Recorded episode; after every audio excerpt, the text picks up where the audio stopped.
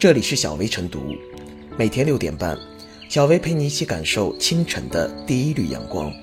同步文字版，请关注微信公众号“洪荒之声”。本期导言：近日，河南某大学的一门课程在网上引发了公众的关注和讨论。这门课程的任课老师被指要求学生以微信新增好友人数作为平时成绩，新增一千个以上好友才算及格。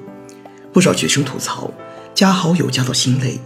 还有学生说，简直是社交恐惧人士的噩梦。对此，有网友调侃称：“学校为你关上了及格的门，但为你打开了微商人生的窗。”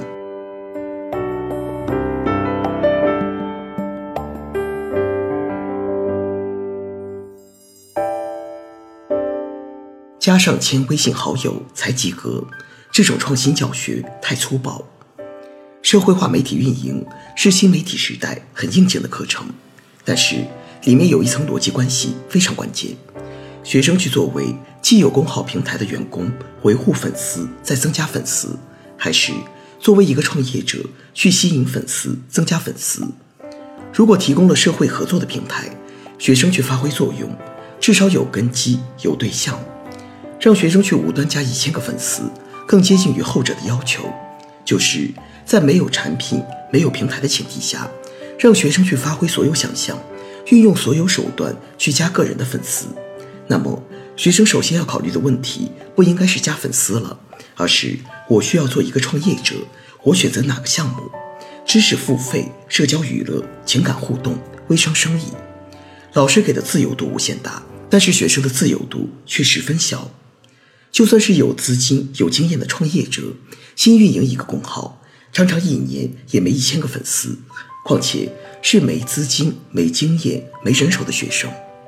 腾讯二零一八年六月公布的数据，年轻人平均有一百二十八个好友，工作后好友会增加百分之二十，那离一千零一和一千六百六十七的数字还差太远。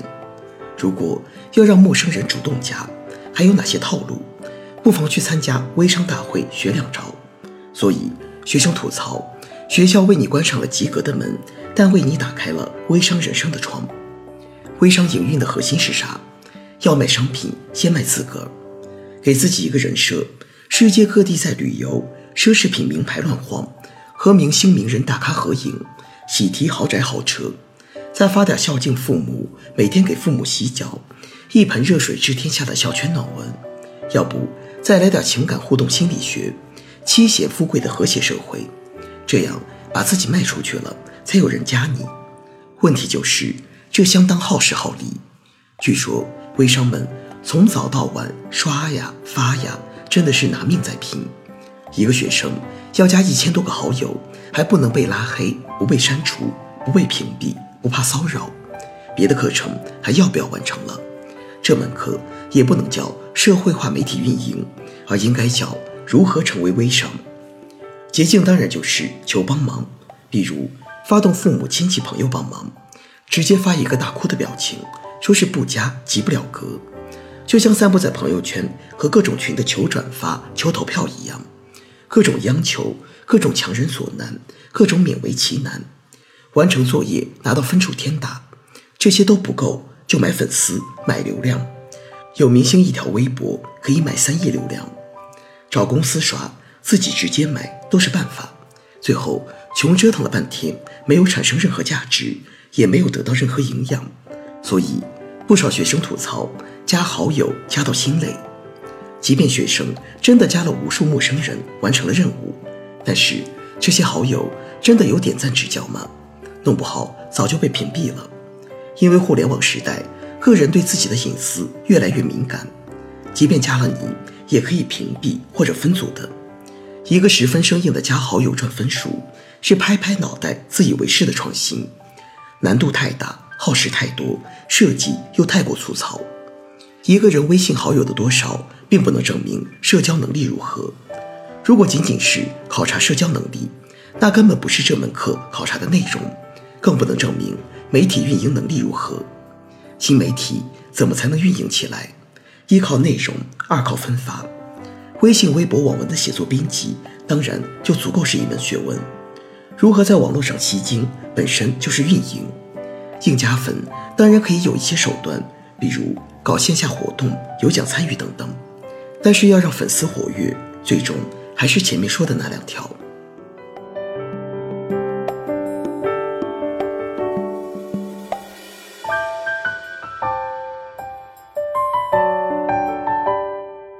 加满一千好友才能及格，讨论不要脱离基本事实。这个课程要求在网上引起了不小的争议，不过网上传播的信息却存在偏差。任课老师对此回应称，该课程的成绩由平时和期末考核构成，其中平时成绩占比百分之三十，期末成绩占比百分之七十，而微信好友只占平时成绩中的一部分。具体的分值还没确定，大约占总分的十分到十五分，这也就证明根本不存在加不满一千个微信好友就会不及格之说。具体到课程本身，大家有争议的是，微信加一千好友这种考核方式是不是太奇葩了？如果脱离了相关课程的实际，这一考核方式的确有些怪。但如果考虑到这是一门新媒体运营课程，是一门实践性很强的课程。其实奇葩程度也就大为降低了。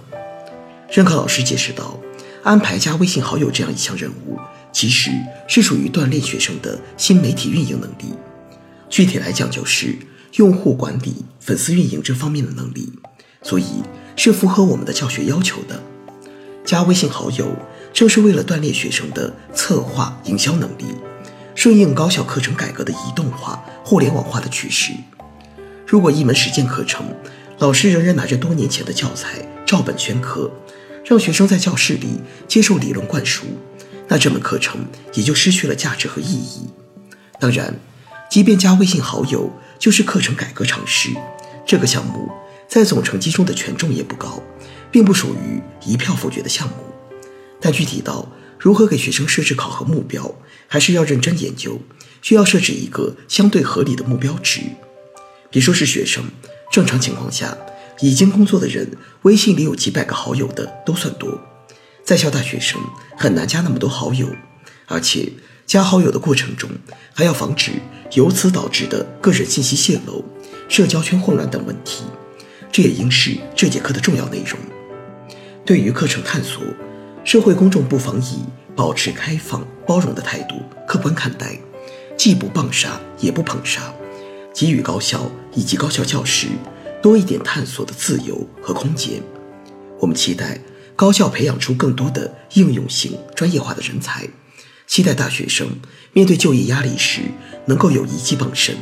而这需要高校的课程改革更接地气、更有实效。高校的课程改革与探索，最怕的就是动辄得咎的舆论环境，最需要的就是包容。媒体在传播这类信息的时候，也要更加严谨，别让高校以及教师承受本不应承受的舆论压力。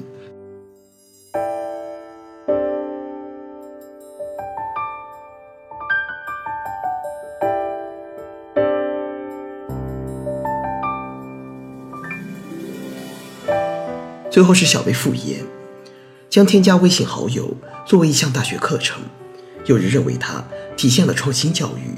老师能够与时俱进，应该鼓励。有人认为，盲目加好友只为完成课程成绩，可能会造成自身社交圈子混乱、隐私信息泄露等问题，应该予以打压。对比来看，这种以微信好友数论成绩的做法，到底属于是作秀还是创新，要看它能否帮助学生构建完整健康的社交关系，能不能提高学生的新媒体运营、营销等相关专业能力。对此，作为学生，应权衡利弊，谨慎对待。提高专业技能的方式有很多，未必非要让自己微信好友过千。